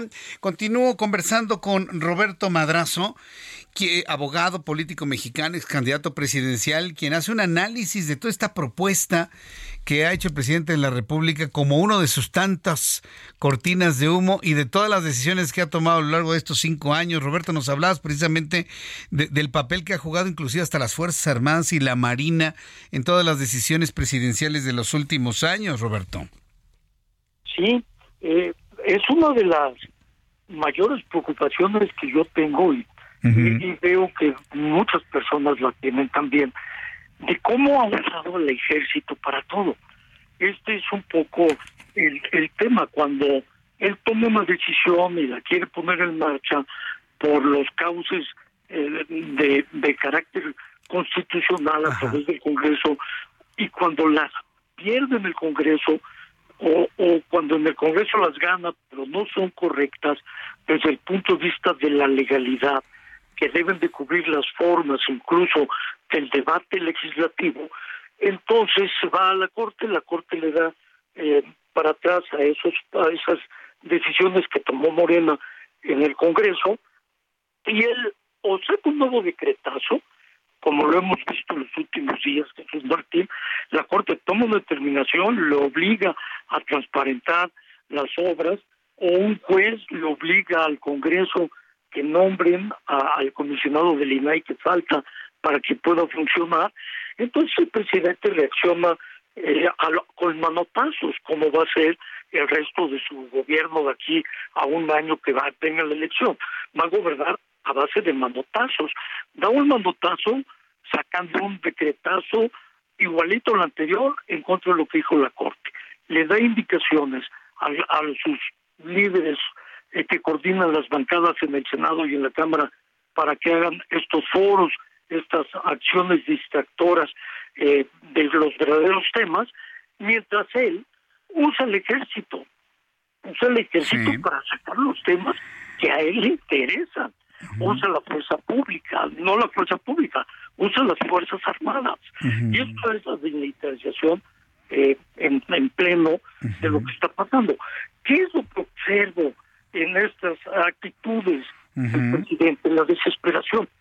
Eh, la desesperación que lo lleva a estas expropiaciones, a estas ocupaciones temporales, a estos eh, decretazos, a, estos temas que realmente preocupan porque trata de meter él al país en un estado de pánico. Mira, lo que vimos hace poco, eh, donde el gobernador de Veracruz, Cuitlagua García, puede venir a la Ciudad de México acompañado de muchas personas que trae, saca ataúdes con, con el nombre de la ministra Norma Piña, del ministro Laines, y, y, y golpea a reporteros y, este grupo. Y el presidente en la mañanera siguiente los aplaude. A mí me recuerda, al igual que hizo Félix Salgado Macedonio, cuando llegó aquellos ataúdes, ¿te acuerdas? Sí, como de no. Ciro Murayama y de, del presidente del INE, Lorenzo Córdoba, y que les dijo, yo sé dónde viven, les voy a dar su domicilio, y sacaba los ataúdes, y el presidente también lo aplaudía. Me pregunto, Jesús Martín, ¿hasta dónde quiere llevar las cosas el presidente? ¿Hasta dónde? ¿Cuál es el límite? Y, creo que el límite es llevar a la calle estos temas, porque él tiene prisa para hacer una elección de Estado que le permita blindar su legado. Y una elección de Estado que no está siendo sancionada por el Instituto Electoral. Sí. El único contrapeso que tenemos los mexicanos y las mexicanas hoy es la Suprema Corte de Justicia. Sin duda, es la única. La ha estado atacando. Sí, y, yo, espero que precisamente eh, esta conciencia de defender a la Suprema Corte de Justicia y a las otras instituciones que todavía sobreviven en este embate y proceso de desmantelamiento, pues eh, permanezcan hasta que cambiemos de presidente. Miguel Roberto Madrazo, yo te agradezco mucho el que nos hayas tomado esta comunicación, que hayas hecho este profundo análisis en nuestro programa de noticias y veremos cómo va fluyendo esta propuesta sin sentido de la elección de ministros y nos quedamos en la mente con lo que nos has dicho. Todo esto es una cortina de humo para no ver los problemas fundamentales del país. Te agradezco mucho siempre, estimado Roberto. Jesús Martín, como siempre, a tus órdenes. Es un gusto platicar contigo con la audiencia. Te, te envío un fuerte abrazo, Roberto. Gracias, que te vea muy bien. Igual. Roberto Madrazo, abogado, político mexicano, ex candidato presidencial, hoy con este análisis general de, la situación en la que se encuentra y los deseos del presidente de perpetrar, de llevar en la historia más allá, pues entre comillas su movimiento a su muy puro estilo. Son las 7.36, hora del centro de la República Mexicana. ¿Qué ha pasado en otras partes del mundo? También es importante echar un vistazo a lo que sucede afuera de México. Resumen internacional con Alina Leal Hernández. En Estados Unidos, el Flatirón, uno de los edificios más icónicos de Nueva York, fue vendido este martes en subasta por 161 millones de dólares, dos meses después de su primera venta, la cual fue frustrada. Un estudio reveló que un 10% de la población de Estados Unidos parece mantener dificultad para respirar, mareos, dolores corporales, agotamiento y algún tipo de dolor en el pecho debido a las secuelas de la variante Omicron, popularmente conocido como Long COVID o COVID de larga duración. El presidente de Bielorrusia, Alexander Lukashenko, anunció que Rusia ya empezó a transferir armas nucleares a su país, una decisión que según la oposición bielorrusa supone una amenaza para Ucrania y para toda Europa. El Ministerio iraní de Defensa presentó el Keibar, un nuevo misil balístico que tiene un alcance de 2.000 kilómetros y que es capaz de transportar ojivas de más de una tonelada de peso.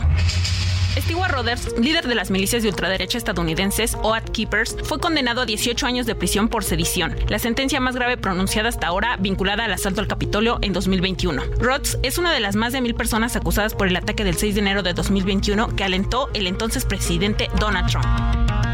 CAT promedio de 31.1% sin IVA. Vigencia del 3 al 31 de mayo. Detalles en ram.com.mx. Aprovecha el mes del trabajo RAM con las mejores promociones del año para estrenar una RAM 4000. La única pickup doble cabina que carga con más trabajo. Llévatela con tasa desde 9.75%. RAM. A todo con todo. Precios re locos. Papel higiénico Regio rinde más de 12 rollos a 69.90. Julio regalado solo en Soriana. A julio 27. Consulta restricciones en soriana.com. Precios re locos. Doy pack de Nescafé clásico de 170 gramos a 64.90. Julio regalado solo en Soriana. A julio 27. Consulta restricciones en soriana.com. Precios re locos. Variedad de sopas maruchan de 64 gramos a 12.50. Julio regalado solo en Soriana. A julio 27. Consulta restricciones en soriana.com.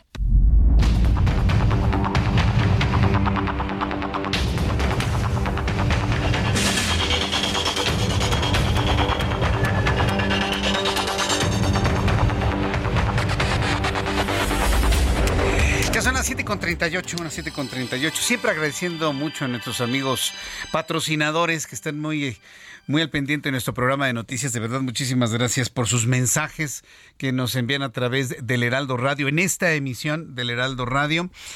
La nueva discusión en el Congreso del Plan de Desarrollo Urbano, estamos hablando de, condiciones para la capital del país, es lo que ha tenido muy entretenidos a los congresistas en la Ciudad de México, a los integrantes del Congreso de la Ciudad de México.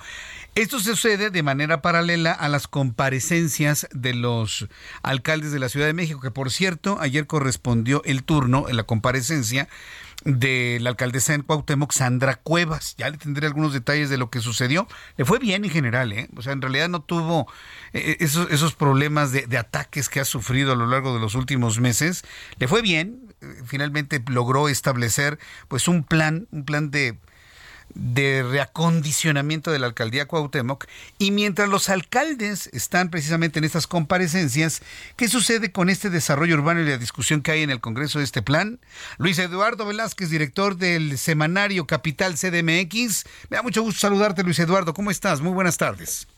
Buenas noches, estimado Jesús Martín, y un saludo a tu auditorio. El gobierno de Claudia Sheinbaum presentó los nuevos proyectos del Plan General de Desarrollo y el Programa General de Ordenamiento Territorial. El documento será remitido al Congreso capitalino, pero causó sorpresa porque ya no habrá consulta pública ni indígena. El argumento es que ya hubo un intenso proceso de diálogo social y una consulta en la que participaron solo 14 mil personas. De pasar así al Congreso de la CDMX, no habrá discusión y Moreno lo aprobará sin cambio. Sin embargo, aún hay varios pendientes. Uno de ellos es que el Instituto de Planeación sigue acéfalo. Otro de ellos es la modificación del artículo quinto transitorio de la Constitución Capitalina y el artículo octavo transitorio de la Ley del Sistema de Planeación de Desarrollo para aplazar hasta el primero de octubre de 2023 la entrada en vigor de estos planes. Además, se debe reformar la Constitución de la ciudad para eliminar el uso de suelo rural y dejar dos únicos conceptos para el territorio de la CDMX, el suelo urbano y el suelo de conservación. Y queda pendiente una reforma relacionada con los requisitos para conformar los organismos ciudadanos que deben acompañar al Instituto de Planeación. Ahora no se conocen a detalle los contenidos, pero se ha informado que se escucharon quejas de Milpalta para evitar el suelo mixto. Además, se incorpora la existencia del uso de suelo unifamiliar para garantizar la vocación residencial y evitar que en las comunidades surjan enormes edificios. Se agrega un mecanismo para impedir la privatización del agua y la posibilidad de crear en ciertas zonas vivienda de interés social. Tampoco se permitirán megaproyectos como conjuntos comerciales en zonas de estrés hídrico o que no tengan disponibilidad de agua. Se protege el patrimonio cultural como derecho a la memoria colectiva. Estos son aspectos positivos, pero esperemos que haya un amplio debate y el Congreso capitalino pueda darle la mejor forma a estos planes que regirán el desarrollo urbano en la Ciudad de México durante los próximos 15 años. Buenas noches y un abrazo, estimado Jesús Martín. Muchas gracias, estimado eh, Luis Eduardo Velázquez. Estaremos muy atentos de tus análisis, tu comentario también el día de mañana. Son las 7.41 hora del centro de la República Mexicana. Alguien podría pensar cuando escucha un programa de noticias, el nuestro, sí, que pues que no hay remedio, ¿no? Estamos en una situación de las más terribles en la historia de nuestro país, pero fíjense que no es tanto así. Platicábamos hace ratito con Paloma Bravo y Marina López de qué manera, ¿no? Han logrado ellas conjuntar su talento para poderlo poner al servicio de la ciudadanía, que es lo que yo le platicaba, al servicio de México, ¿sí? a través de los cortometrajes, del entretenimiento y del arte cinematográfico. Pero no todo está perdido. De verdad que hay personas y hay organizaciones que están verdaderamente preocupadas para que las cosas mejoren en México. Y ante esa idea también se vale y es urgente presentarle estas, estas acciones. Tengo la línea telefónica y le invito a que suba el volumen a su radio a Estefanía Heckenberg. Ella es gerente de bienestar y trabajo de Oxfam México y la hemos invitado a propósito de este encuentro que se ha denominado el futuro de los cuidados en México. Estimada Stephanie Heckenberg, bienvenida, gusto en saludarla. Muy buenas noches. Hola, muy buenas noches, José Martín. Un gusto, un saludo a tu audiencia. Muchas gracias, Stephanie. Gracias por estar aquí con nosotros a esta hora de la noche. antes de que nos platique qué es Ox, qué es el futuro de los cuidados en México, qué es Oxfam para que el público lo tenga muy bien ubicado, qué es esta organización y cuáles son sus objetivos. Claro que sí, Oxfam México es de hecho parte de un movimiento global que lucha por erradicar la desigualdad extrema y, la pobreza. Somos parte eh, de un grupo de 19 afiliadas y realizamos este, campañas, investigación e incidencia en, favor de los derechos de las personas. Hacen trabajo en favor de los derechos de las personas. Entendiendo este concepto fundamental. ¿Qué es el futuro de los cuidados en México y cuántas organizaciones están participando? Claro que sí, pues mira, este comienzo por decir eh, y enfatizar que los cuidados realmente son los que sostienen la vida y, y la economía, es decir, es un trabajo sumamente importante que en este momento este, están siendo cargados de forma injusta y desigual eh, por las mujeres. Eh, la mayor parte de este cuida de, estos cuidados es no remunerado y quiero rápidamente decir este para todas qué son estos cuidados no eh, los cuidados son todas esas actividades que garantizan que en casa este tengamos una alimentación que las cosas estén limpias y ordenadas que las personas con alguna dependencia puedan asistir a sus médicas, etcétera, ¿no? Este es un trabajo que principalmente este, se realiza en casa y este de hecho tiene un, impacto muy grande. El INEGI em, estima que el trabajo de cuidados no remunerado representa el 27.6% del PIB. Por lo tanto, es, sumamente importante y lo que nosotros estamos impulsando aquí en alianza con, con otras organizaciones es que en México se implemente un sistema nacional de cuidados. Un sistema nacional de cuidados. A ver, específicamente, ¿quién, ¿cuáles son los sectores que más necesitan de estos cuidados, Estefanía? Los sectores prioritarios son este, principalmente infancias, este, personas con discapacidad y personas adultos mayores, pero también las mujeres que cuidan. Lo que queremos es garantizar el derecho al cuidado no solo de quien recibe los cuidados, sino también de quien los este, ofrece, de, los, de quien los realiza. Fíjate que me haces recordar con esto que nos compartes alguna entrevista que hice hace algunos años sobre los impactos que puede tener en el cuidador. Por ejemplo, pensemos en una persona con discapacidad, que después de algún accidente, alguna enfermedad terminal, hay alguien de la familia o, alguien contratado que cuida a esa persona. Bueno, que puede tener daños emocionales y físicos tan intensos que puede morir prácticamente al mismo tiempo que la persona. Es decir, las personas que cuidan también son personas muy vulnerables en su estado emocional y de salud, Estefanía. ¿Cómo, cómo de alguna manera se les protege a estas personas? Justamente, eh, José, lo que se observa es que básicamente las personas cuidadoras son principalmente mujeres. Y de hecho, eh, muchas de estas mujeres no trabajan, pero lo que reportan es que al no trabajar, o sea, no trabajan porque tienen responsabilidades de cuidados en casa. Y esto es a costa de su salud mental, de su salud física, incluso de sus oportunidades laborales eh, y también de su posibilidad de participar políticamente. Entonces, es un problema que principalmente afecta a las mujeres y a las mujeres este, también en, la pobreza y mujeres rurales. O sea, este es un problema que llamamos interseccional. No solo es un problema de género, sino también un, un tema de desigualdad económica. Muy bien, ¿dónde el público puede conocer más sobre el futuro de los cuidados en México? ¿A través de qué página? ¿Dónde ingresamos? ¿Cómo lo hacemos? Compártenos, por favor.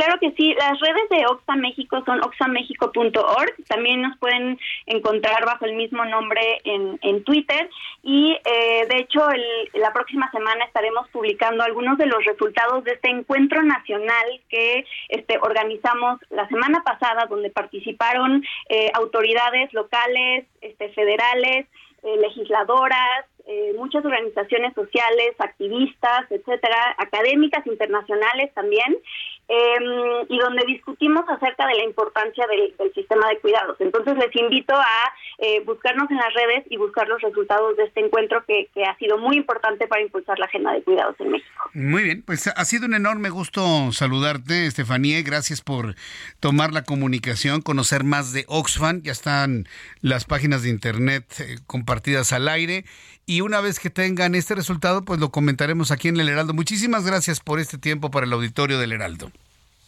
Muchas gracias por el espacio. Buenas noches. Hasta luego, que te vaya muy bien. Bueno, pues esta es la, la, información que nos han presentado nuestros amigos de Oxfam. No es la primera vez que los entrevistamos. Y bueno, pues el, los cuidados en México. El interés por los demás, vamos a verlo de esa manera. Son las 7 con 48 horas del centro de la República Mexicana. Roberto San Germán, me da mucho gusto saludarte, bienvenido. ¿Qué tal, mi querido Jesús Martín? Buenas, buenas noches y buenas noches a la gente que nos sintoniza. Pues hoy tenemos fútbol, amigo. Hoy tenemos fútbol. Hoy hay para final, variar un poquito. Para variar un poquito, pero también vamos a hablar de Fórmula 1. No, no, no, ahora sí, como dirías, no te esponjes. No me esponjo. No, no, yo nada más pregunto, ¿no? Yo nada más digo, nada más veo, ¿no? Hoy tenemos Liga MX, hoy es la final, el, el primer partido, el de ida, el allá en el Volcán, en el estadio universitario, entre Tigres contra las Chivas. A las 8 de la noche terminando ¿Arranca el programa. a las 8? ¿Sí? ¿Cuál es tu pronóstico? ¿Quién va a ganar? Yo creo que va a ganar Tigres el de local. El de local. El de hoy. Ok. A ver quién sabe cómo ya se pongan los Tigres para el domingo a las 7 y media de la noche, que se supone que empieza la transmisión. Híjole, Chivas va a estar insoportable el domingo, ¿eh?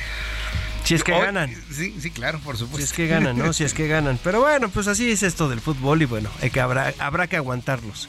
Muy bien. No, estos partidos y también se vienen ya las, las semifinales de las mujeres. Ajá. No, también hay partidos entre el equipo de Rayadas contra Pachuca y Tigres contra América. En las semifinales también de la Liga MX femenil, que está bien. Casi siempre son los mismos equipos. Estamos viendo los poderosos son los del norte, tanto Tigres como el equipo de Rayados. Y pues América y Pachuca que también han estado en finales y han ganado, ¿no? Entonces, pues se vienen estos buenos duelos, a ver quiénes pasan también.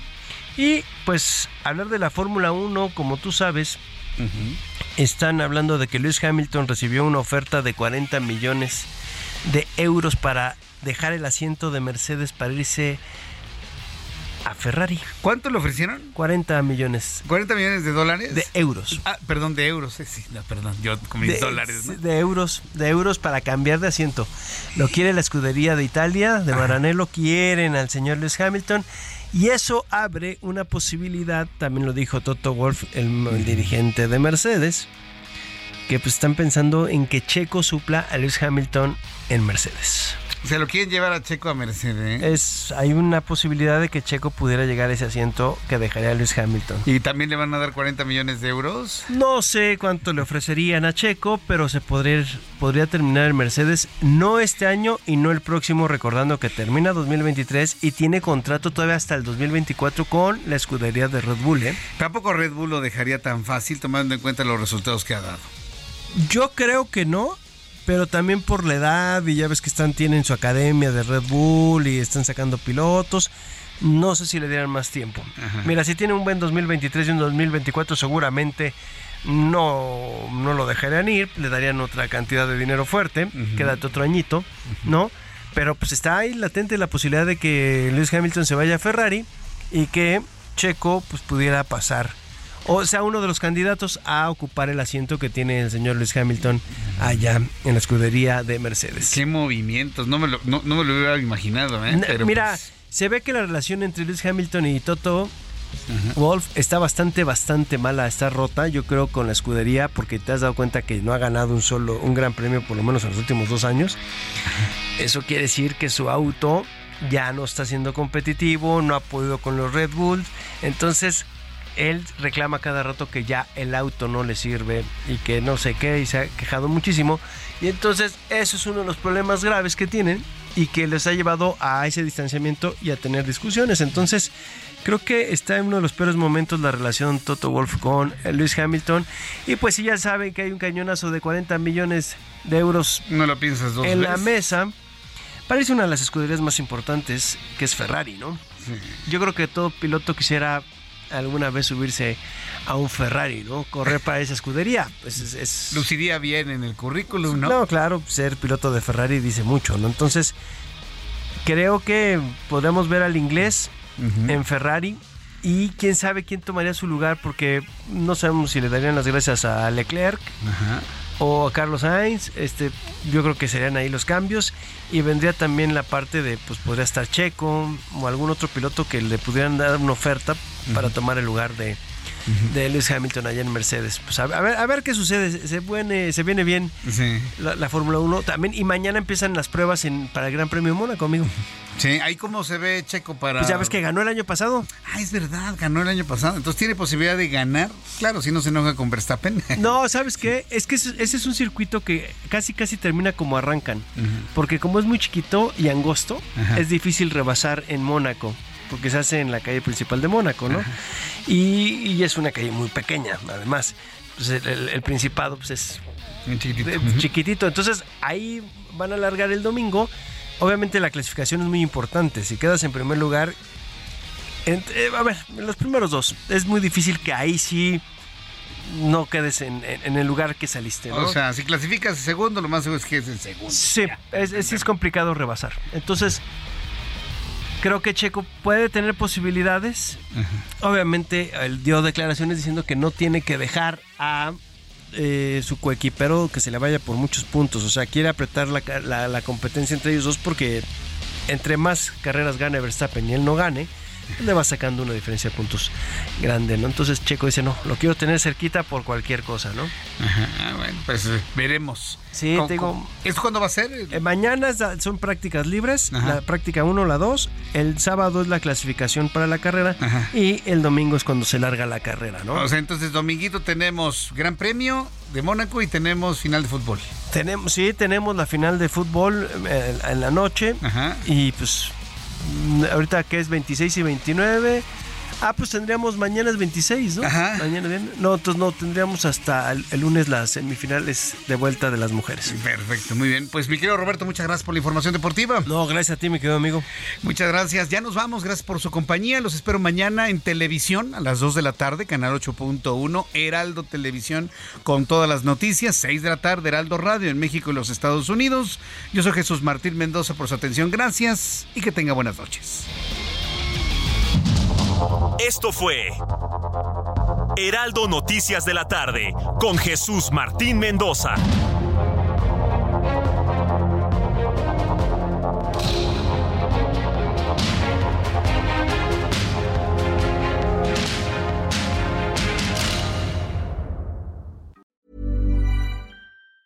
Tired of ads barging into your favorite news podcasts? Good news. Ad-free listening is available on Amazon Music for all the music plus top podcasts included with your Prime membership. Stay up to date on everything newsworthy by downloading the Amazon Music app for free or go to amazon.com slash news ad free. That's amazon.com slash news ad free to catch up on the latest episodes without the ads.